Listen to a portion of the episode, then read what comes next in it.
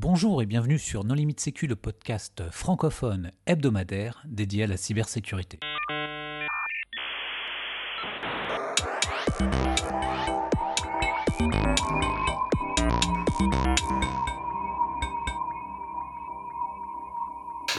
Alors aujourd'hui, nous allons parler du First avec euh, Olivier Calef. Bonjour Olivier. Bonjour Yann. Pour discuter avec lui, les contributeurs Non Limite Sécu sont Marc-Frédéric Gomez. Bonjour. Nicolas Ruff. Bonjour. Et Hervé Schauer.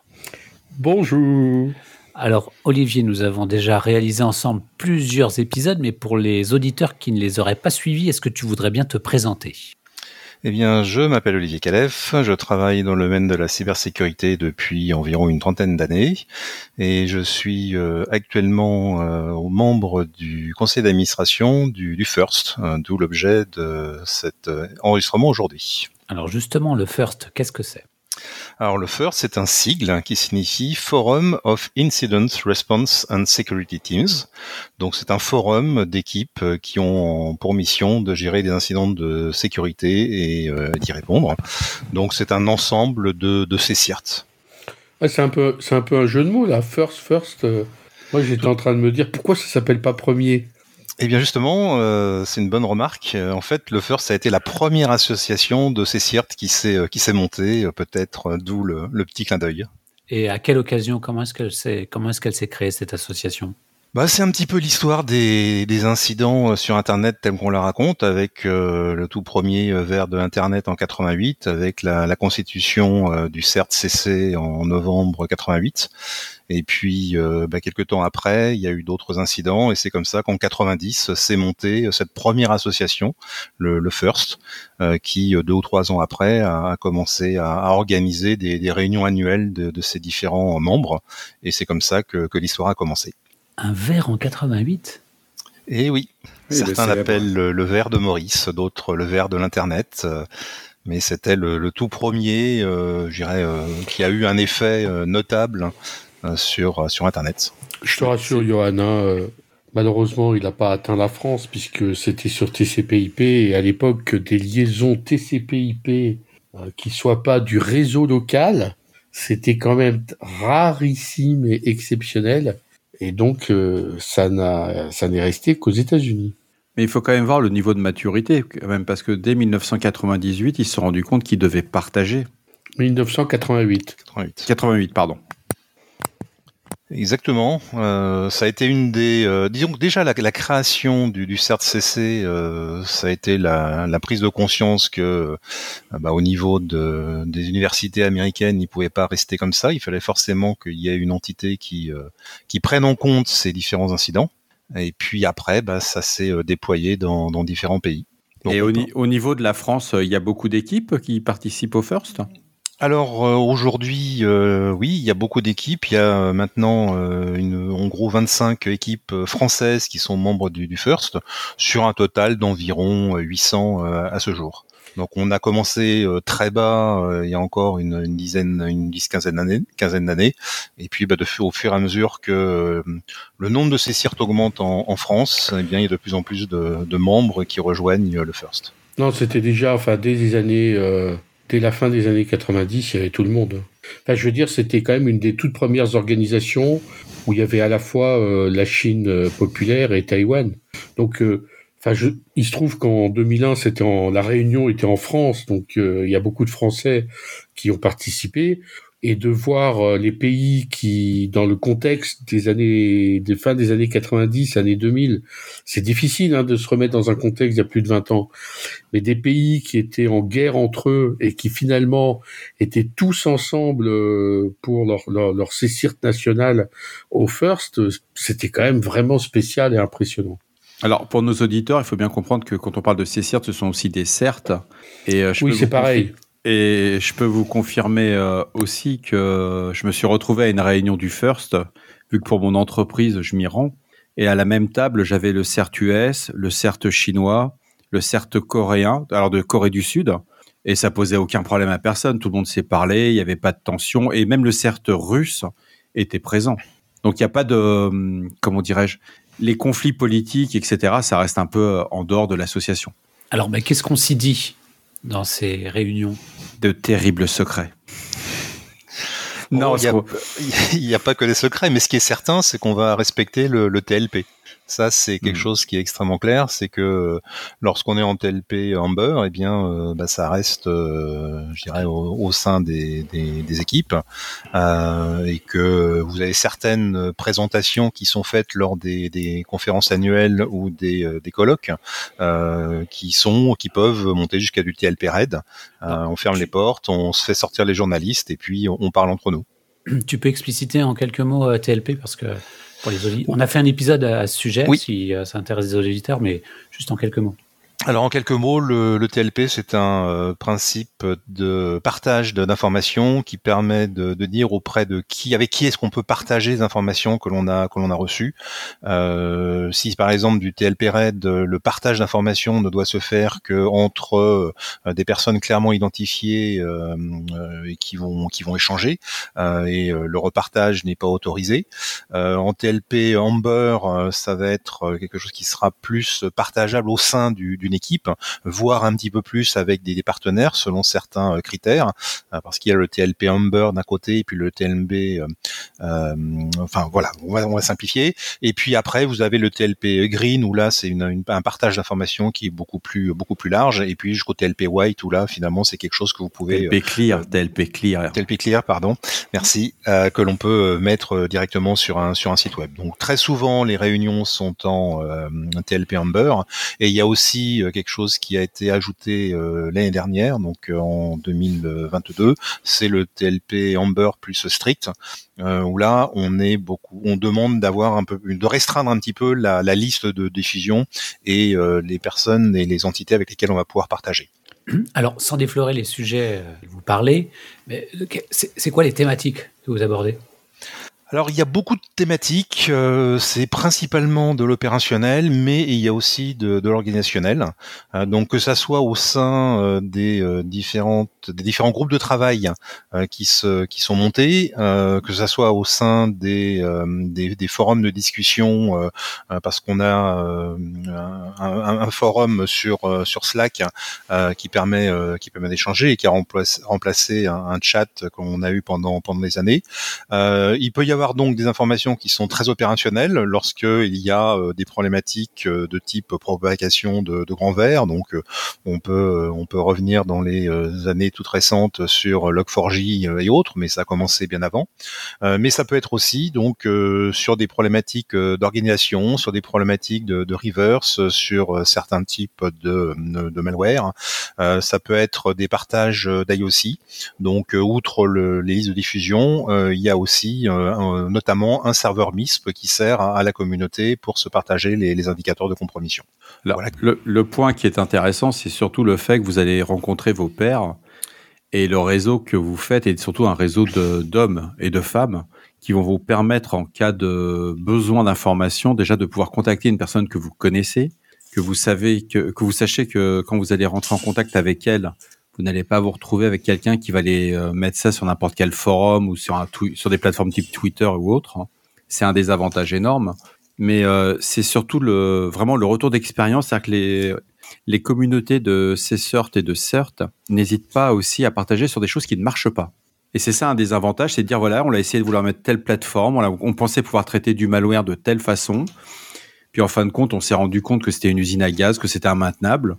Il y a des outils de forensics, par exemple, euh, quand ça marche pas et vous avez le créateur qui vient faire une conf et il explique bah voilà je pensais que ça c'était une bonne idée au départ quand j'ai fait mon outil de forensique et puis en fin de compte bah ça fonctionne pas et euh, il y a tout le monde qui dit oui mais voilà pourquoi ça marche pas. Et on ressort par le haut c'est-à-dire qu'on fait pas du bashing de quelque chose qui marche pas mais plutôt voilà ce qui manquait pour qu'on puisse arriver à l'objectif. Donc ça c'est le côté très très constructif. Et puis il y a aussi le côté que vous êtes avec des gens qui parlent aussi mal anglais que nous. Donc ça, c'est un avantage énorme parce qu'au début, vous avez un complexe. Alors évidemment, quand vous êtes avec le CERTUS en face de vous, ils parlent anglais ces gens-là. Mais euh, très rapidement, vous allez avoir des équipes du Japon, du, de l'Amérique du Sud, d'Afrique, euh, d'Océanie. Et on a quand même tous une ADN commun, c'est on parle de cybersécurité et d'incidents. Donc on va pas exposer des incidents comme ça au premier venu, mais on va plutôt se dire tiens comment tu fais toi pour répondre par exemple pour faire du reverse malware? Qu'est-ce que tu utilises comme plateforme? Est-ce que tu es satisfait de tel éditeur ou pas? Et euh, ce sont des conversations qui durent assez tard le soir après les confs. Et c'est, euh, c'est en un mot, c'est même pas des conférences, c'est plutôt de la formation continue. Et pour un responsable d'équipe de réponse à incident, c'est quand même l'endroit où il faut aller. Alors, ce qu'on peut aussi ajouter, c'est que euh, faut pas faire peur non plus aux auditeurs. Euh, ce n'est pas qu'une réunion de, de geeks euh, qui ne parlent que, que de geekerie. Il y a aussi des responsables d'équipe CCIRT. Il y a aussi des gens qui sont plus sur les aspects de, de gouvernance. Donc, on peut aussi aborder des aspects de type comment est-ce qu'on organise une équipe pour fonctionner en 3-8, comment est-ce qu'on fait pour les occuper, comment est-ce qu'on fait pour avoir des équipes qui sont en, en type Follow the Sun, donc sur des équipes qui sont au sein de la même CCIRT, mais qui sont répartis sur différents pays ou sur différents continents. Donc, euh, on est aussi dans la partie organisationnelle. Et de plus en plus, on voit des personnes qui sont moins techniques et qui sont beaucoup plus euh, des, managers, des responsables, et qui cherchent justement à avoir ce genre de, connaissances et ce genre de, partage, parce que ça leur facilite la vie euh, dans, dans leur gestion de dans leur gestion d'équipe. Et même chose sur les aspects de maturité. Donc on avait effectivement fait un épisode sur Sim3, et eh bien on se sert notamment de Sim3 pour euh, euh, évaluer euh, les, les, les CCIRT avant de rentrer au sein du, du First. Alors justement, tu parlais de comment comment on fait pour rentrer? On, est, on a une équipe de réponse à incident et on veut rejoindre le First. Mm. De quoi avons-nous besoin? Alors, pour simplifier, tu as besoin déjà d'avoir deux sponsors, donc deux parrains. Un qui va euh, venir faire une espèce d'évaluation de ton équipe, euh, donc euh, ce qu'on va appeler le, site visite, donc la visite de site, où on va vérifier et regarder comment est-ce que tu es organisé. Donc l'idée, encore une fois, ce n'est pas de savoir si tu es capable de faire un reverse de malware Android, les yeux bandés et les mains dans le dos. C'est beaucoup plus comment est-ce que tu es organisé, est-ce que tu as des procédures on s'appuie un petit peu quand même. Hein. Oui, mais euh, quand même plus orienté procédure. Ayant subi la visite, euh, Olivier. Euh, comment dirais-je? Tu vends du rêve. Non, disons que ce qui est quand même important, et c'est pour ça qu'on a euh, introduit le, une un, un, profil dans, dans Sim3, euh, c'est qu'on cherche quand même à avoir euh, des, des, entités qui savent gérer des informations qui sont un petit peu sensibles, donc qui savent respecter le, le TLP, qui savent organiser en termes d'escalade lorsqu'il y a des, des incidents, et donc qui sont capables d'offrir un service et de partager avec la communauté. Ça, c'est aussi un des points qui est, qui est vérifié. Donc voilà, donc on a besoin d'avoir ces deux sponsors, donc au moins un qui va venir faire une visite de site, qui va euh, aider pour faire euh, l'évaluation euh, au niveau SIM3. et puis après, bah, on a encore quelques formalités à remplir, dont la fameuse RFC 2350 et, et ce genre d'éléments qui permettent de détailler les services qui sont offerts. Il faut expliquer quel est le périmètre que l'on couvre. Ça, c'est assez important. Est-ce que euh, quelles sont les plages d'adresse IP, quels sont éventuellement les numéros de DAS que vous euh, que vous que vous pilotez, quelles sont éventuellement euh, les euh, extensions de, de nombre de domaines que vous que vous gérez? Quand c'est sur un, un pays que vous êtes un CIRT national par exemple. Et puis une fois que vous avez donc rempli tous ces tous ces documents, eh bien vous envoyez votre dossier au secrétariat du, du First euh, il y a euh, une entité qui s'appelle le Membership Committee, euh, dont je fais partie depuis maintenant 4 ou 5 ans, qui, re, qui analyse les, les, dossiers, vérifie qu'ils sont, sont corrects, que les bonnes informations sont, sont présentes. Et puis, une fois qu'on a donné notre, notre aval, c'est envoyé à la, à, la, communauté, à tous les membres du First, pour savoir si ils sont d'accord, s'il n'y a pas de, de problème, éventuellement s'ils connaissent l'équipe et qu'il y a des mauvaises in dem il y a eu des mauvaises réactions euh, ou des problèmes, et ben euh, c'est l'occasion de les remonter. Et si tout se passe bien, euh, comme c'est dans le cas dans 99,99% des cas, eh bien vous êtes validé par par le, le board, le conseil d'administration du First, et puis vous rentrez au sein du First. Et puis après, bah, vous avez une cotisation à payer comme tous les ans, et, et puis vous pouvez donc participer et surtout commencer à rentrer dans les différents groupes de travail. Et ça, c'est un point qui est qui est particulièrement important. Donc voilà, ça c'est le chemin, le cheminement normal pour c'est le cheminement normal et je vais mettre en complément. L'année dernière, j'ai sponsorisé deux équipes. C'est pas un travail euh, qui est neutre. C'est pas juste je remplis un dossier, je fais deux fichiers TXT pour faire un RFC et c'est plié quoi. C'est absolument pas ça. Hein. C'est plusieurs mois de travail, de préparation. Parce qu'au départ, on se rend pas compte, quoi, on sous-estime totalement, on dit, je remplis une rosace SIM 3 et j'ai terminé le job. C'est pas tout à fait ça. Il y a beaucoup de petits, voilà, c'est petits points qu'il faut mettre en avant, c'est-à-dire euh, le first vous permet d'avoir accès à une communauté très enrichissante, très intéressante, mais c'est pas juste je fais un chèque et c'est plié. Alors, ça marche pas comme ça. Hein. Voilà, on demande effectivement d'avoir quand même un certain niveau de maturité, une certaine organisation. Ça, c'est extrêmement clair, et c'est pour ça que je l'ai, mentionné tout à l'heure. Mm.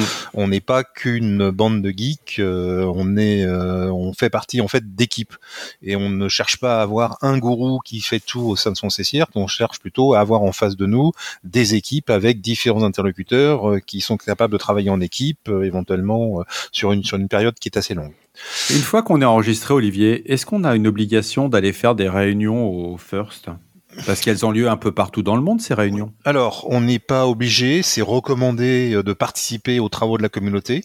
Euh, certains ne vont pas se déplacer aux réunions du FIRST pour tout un tas de raisons, euh, notamment des raisons budgétaires, je vais y revenir. mais par contre, les groupes de travail, eux, se passent la plupart du temps à distance, via des réunions Zoom ou autres. Et dans ce cas-là, je dirais, ça, ça fait partie de, de la contribution que chaque équipe peut, peut apporter. Et la cotisation pour un, un CCIRT, c'est de quel ordre? La cotisation annuelle est... Pardon? C'est 2400 dollars. Voilà. Ah, c'est pas cher. Ah non, c'est beaucoup moins cher que l'Intercert français. Bon, alors moi, j'ai plein de questions. Là.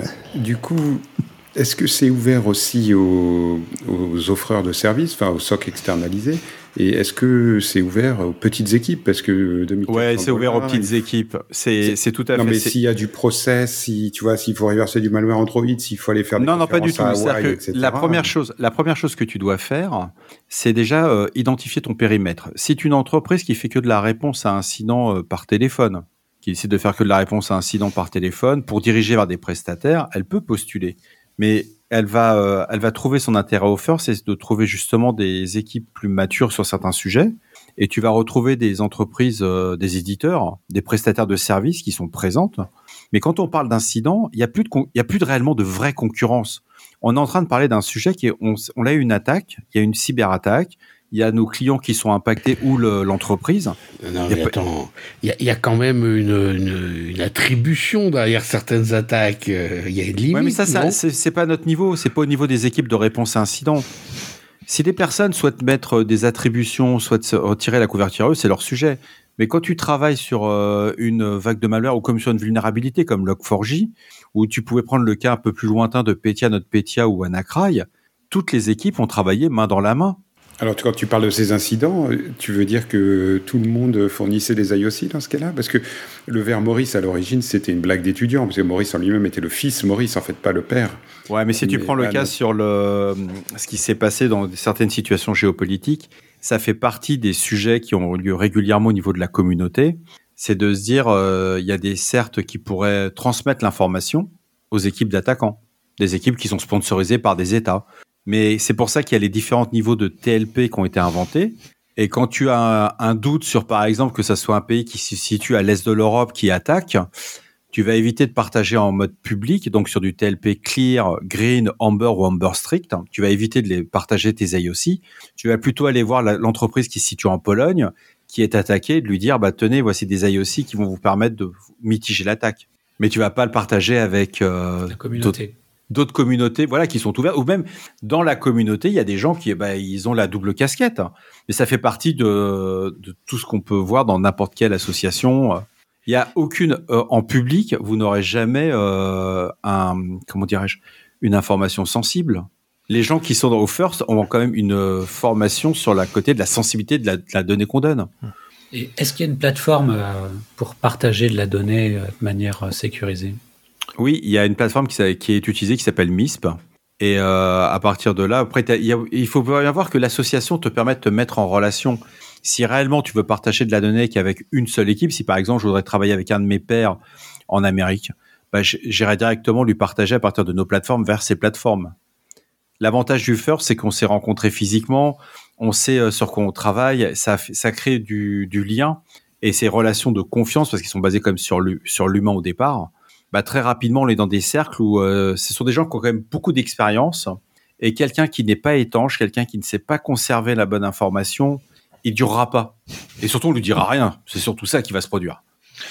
Alors, ce qu'on peut quand même rajouter, c'est que quand tu parles d'expérience, il n'y a pas que ça. Euh, il y a deux programmes qui existent au sein du FIRST. Le premier qui s'appelle le programme de mentorship, euh, qui a pour objectif justement de, de, créer une sorte de parrainage entre une équipe qui est plus mature et une équipe qui est plutôt euh, débutante ou qui a moins euh, moins d'expérience. Donc ça, c'est un des premiers programmes qui qui existent. et le deuxième, c'est ce qu'on appelle le fellowship. Le fellowship, l'idée, c'est de de pouvoir de permettre à des équipes qui euh, sont situées dans des pays qui sont, je dirais, moins favorisés ou qui sont moins habitués que, que nous euh, de, à gérer les, les, problématiques de cybersécurité, euh, d'être sponsorisés, de pouvoir participer aux conférences. Donc, on leur paye le, voyage, on leur paye la, leur participation complètement, et ils vont aussi bénéficier d'autres services et donc d'aide d'autres membres de, de, la communauté. Donc, tous les ans, le FIRST sponsorise euh, deux équipes euh, qui sont euh, sélectionnées suite à un dépôt de dossier, etc. Et donc le membership committee de nouveau et intervient à ce niveau-là pour aider à, ce choix. et donc ces, ces deux équipes sont, sont invitées et on, l'idée c'est de, de, les faire grandir et de les faire rejoindre le, le first le, le, plus vite possible. Donc dans un premier temps, ils ne sont pas membres du first, mais ils bénéficient des, des services du first. Donc l'idée vraiment qu'il y a avec ce, programme de, de fellowship, c'est euh, premièrement de faire grandir la communauté et surtout de pouvoir atteindre euh, et avoir des points d'entrée dans les pays dans lesquels il n'y a pour l'instant aucune équipe euh, digne de ce nom qui fait de la cybersécurité. C'est comme ça qu'il y a un certain nombre de, pays en Amérique du Sud, euh, en Asie, en, Afrique, en Océanie, euh, qui ont pu justement rentrer euh, dans, le first au bout de, quelques années et surtout grâce à ce, coup de pouce qui leur a été donné. Donc on a hein, aussi un petit côté qui a pour vocation de d'aider les équipes à, rejoindre. Oui, il faut pas avoir de complexe à rejoindre une telle association parce que quelle que soit la taille de votre équipe, de votre entreprise, ça répond un peu à la question que tu avais posée, Nicolas c'est euh, il n'y a pas de différenciation. Quand on s'assoit autour de la table, bah même quand tu trouves face au CERT-US, bah t'as beau être un petit CERT de quelques dizaines de personnes, euh, bah tu vas avoir le même droit de vote, le même droit de parole entre guillemets. Ce qu'il faut savoir le niveau technique et le niveau de maturité nécessaire pour aussi après s'exprimer. Mais il n'y a pas de, c'est pas parce que tu vas venir d'un petit pays ou d'une petite société. Au contraire, ça, ta parole aura le même poids qu'un grand et on va surtout s'intéresser finalement à ce que tu vas aussi être capable d'apporter. Et c'est pour ça que tout à l'heure je parlais des groupes de travail, hein, ce qu'on appelle les SIG, les Special Interest Group. Euh, ces SIG sont très importants parce que c'est un petit peu le, poumon du, du FIRST. C'est dans ces euh, comités que se développent euh, des, euh, des, des, des, cadres de, de gestion d'incidents. Euh, dans, c'est dans ce cadre-là que le TLP a, a évolué. c'est dans ce cadre-là que le, le modèle des, des le CCIRT Framework a été développé. Euh, à l'instigation d'un certain nombre de, de personnes, euh, euh, dont certains qui sont dans la communauté depuis très longtemps, hein, comme Klaus-Peter Kozakowski, Don Stigvort et autres. pour le TLP, c'est Don Stigvort et Tom Millar qui sont les, les deux personnes qui dirigent le, le, le SIG TLP. Il y a des SIG qui traitent de problématiques de type CTI. Il y a des SIG qui traitent de problématiques sur les, les PCIRT, donc les, les CCIRT sur les sur les produits. Il y en a d'autres qui traitent de coordination et de, gestion, et de, divulgation de, de, vulnérabilité. Euh, il y a bien entendu euh, les, les SIG euh, qui sont très très connus comme celles sur le, le CVSS et celles sur le, le PSS. et puis vous en avez d'autres qui sont peut-être un peu moins importantes, mais qui regroupent, je dirais, certaines communautés, comme il y a des SIG sur la sécurité dans les universités, donc l'Academic Security SIG, d'autres qui traitent de problématiques de type cyberassurance, mal les, DNS, etc. La partie DNS euh, qui a sorti un, exactement la SIG DNS, le DNS Abuse SIG qui a mm. sorti euh, tout récemment un document extrêmement intéressant euh, justement sur l'abuse au niveau DNS. Donc il y a comme ça, je crois, une trentaine de, de SIG sur des sujets spécifiques. Et là, eh bien, c'est pareil. Hein, on n'a pas besoin d'être un, grand gourou pour pour collaborer. On apporte chacun notre pierre à l'édifice. Et puis que ça soit pour collaborer, pour apporter de la, de la valeur ou pour en, en récupérer, et puis je dirais grandir, bah, c'est toujours le, même principe. On partage et je dirais il y a un mot moi que j'aime bien quand je parle de communauté de, de ces CIRT, bah, c'est le mot de bienveillance parce qu'encore une fois, euh, bah, on est là pour euh, aider et, et, je dirais faire grandir un petit peu tout le monde. Euh, on n'est pas là pour vendre quelque chose. Ou, ah non, de toute manière, quelqu'un qui essaierait de vendre ou de mettre en avant un truc, ouais, ça passe pas, il va se faire exclure direct. Voilà. Alors, et il y a des grands éditeurs mondiaux qui ont essayé, et c'est le c'est le côté qui a été très vite recadré. Et la production de ces, groupes de travail, ce sont des documents type euh, white paper ou euh, d'autres contenus? Ça peut être white euh, paper, pardon. Non, vas-y. Bah, tu, l'as aussi bien en tant que white paper que aussi au niveau plus technique. Tu peux avoir des informations qui vont sortir sur MISP. Tu as des informations qui vont être aussi. tu vas avoir des trainings qui peuvent être faits. Et derrière, c'est quand même un avantage, c'est que tout ce que tu vas proposer, va être adopté par la communauté de façon bienveillante. C'est-à-dire que tu, vas, tu ne pourras jamais imposer euh, un standard ou une façon de durcir un système d'information, etc. Mais au contraire, ça va être un travail de réflexion commune et qui va surtout te permettre de travailler avec une ouverture d'esprit sur pratiquement toutes les plaques géographiques mondiales. Donc au lieu de regarder son problème en pur francophone, bah, d'un seul coup tu dis bah tiens cette problématique elle est en Amérique du Nord, celle-là elle est, elle est en Amérique du Sud. Et l'avantage qu'il y a c'est que tu vas pouvoir échanger alors qu'en temps normal tu n'as pas accès à toutes ces personnes et ressources. Euh, nous, on travaille énormément avec le CERT brésilien. Ça fait sourire, on se dit le CERT brésilien, quel rapport avec la France, etc. Mais il faut savoir qu'au niveau des attaquants, les Brésiliens ne sont, comment dirais-je, sont, sont bon niveau. Voilà, on peut dire ça comme ça. Et, euh, et ben d'avoir cette maturité d'échange avec eux, de dire bah, qu'est-ce que vous voyez comme tendance, qu'est-ce qu'ils utilisent, c'est quoi les dernières vulnérabilités exploitées, etc. Bah, vous gagnez du temps. Et c'est pas du tout concurrentiel, pardon. Ce n'est absolument pas concurrentiel par rapport à des éditeurs, parce que ça va venir plutôt en complément et ça va vous permettre de challenger vos éditeurs ou vos fournisseurs de services euh, en, en, en solutions de sécurité pour compléter ce qui a été dit tout à l'heure, justement, euh, je crois que c'était Nicolas qui posait la question est-ce qu'il y a des fournisseurs euh, et autres Bah, je dirais oui, tout à fait. Euh, et par exemple, on peut prendre le cas d'Orange, hein, Orange bien connu en France. Bah, Orange est présent au moins trois fois au sein du First. une fois en tant que Orange OCD qui a son, son, son offre de service. une fois en tant qu'Orange CC, la partie interne d'Orange, et puis une fois en tant qu'Orange Pologne avec leurs activités qu'ils ont là-bas.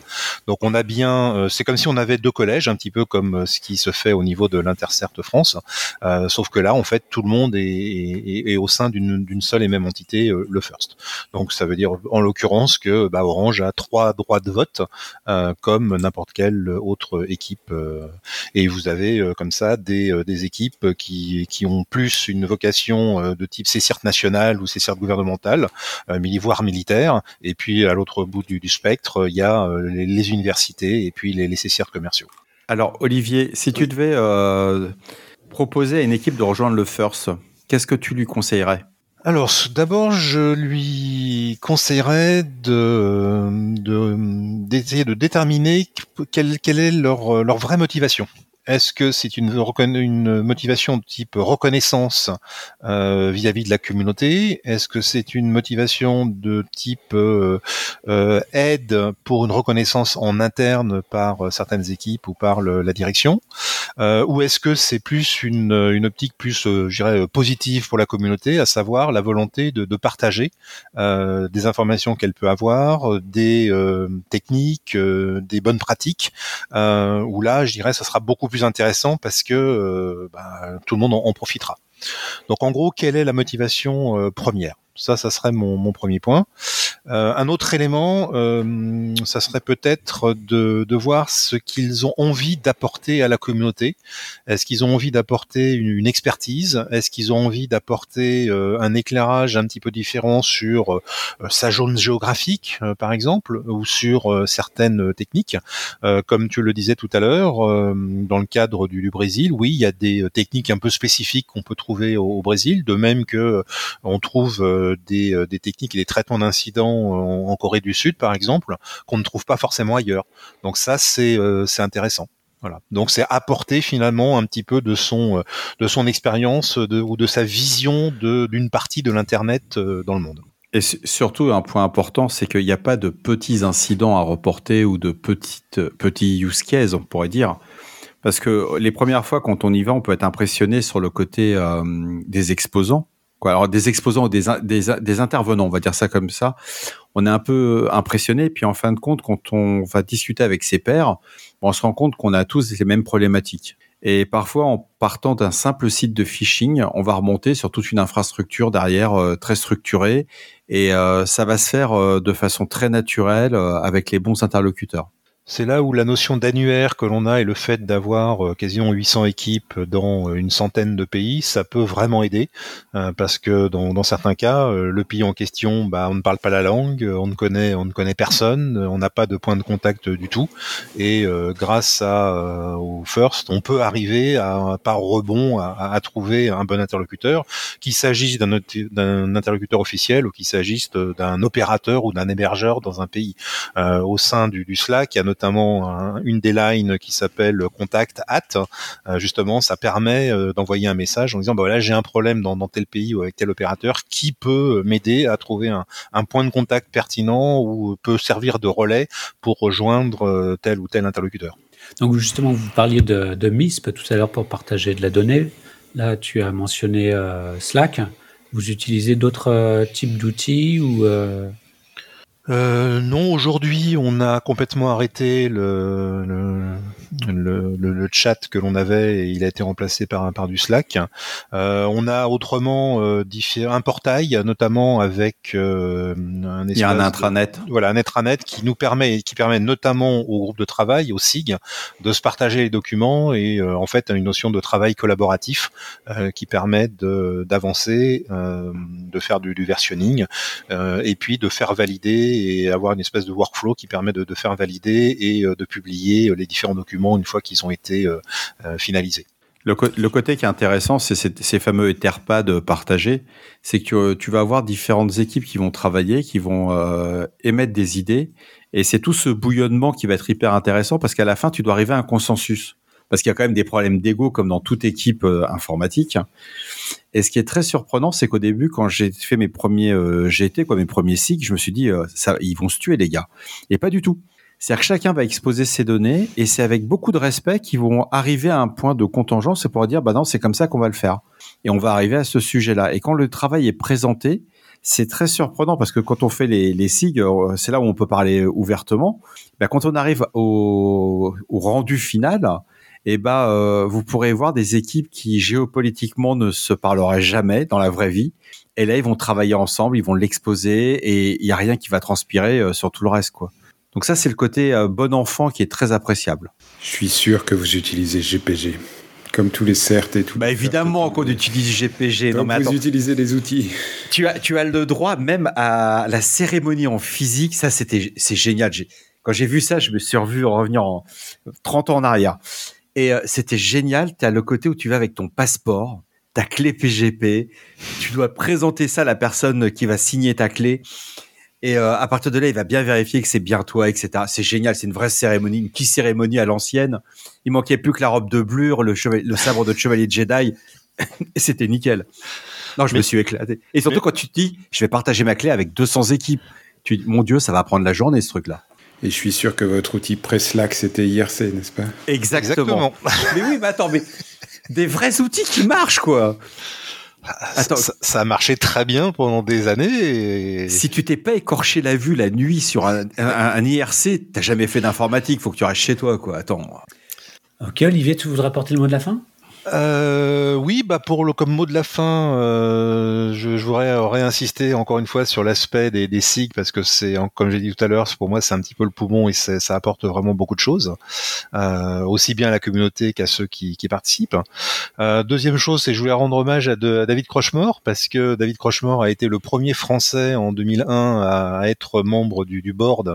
Euh, il a occupé ce poste pendant pendant quatre ans. Euh, moi, je suis le, le second uniquement, mais David pour ceux qui le connaissent, a quand même apporté beaucoup euh, à la communauté euh, française à l'époque où il était au CERT Renater. Énormément. Euh, énormément, voilà. C'était, c'était, ben, ça a été mon sponsor pour entrer au First. Voilà, et donc euh, bah, c'est bien qu'il soit toujours un petit peu dans cette dans cette communauté. Euh, et puis bah, je ne peux que, que vous engager au moins à regarder un petit peu ce qui se fait euh, dans le cadre du First, les différents travaux qui sont qui sont menés. Euh, on n'a pas, il n'est pas nécessaire d'être membre du First pour accéder justement à ces à ces différents travaux. Euh, de plus en plus de groupes de travail sont ouverts aussi aux, aux non membres, donc c'est une encore une fois une bonne occasion de, de contribuer et puis surtout et puis surtout d'apprendre. Olivier, merci beaucoup d'avoir accepté notre invitation. merci aux contributeurs. Chers auditeurs, nous espérons que cet épisode vous aura intéressé. Nous vous donnons rendez-vous la semaine prochaine pour un nouveau podcast. Au revoir. Au revoir. Au revoir. Au revoir.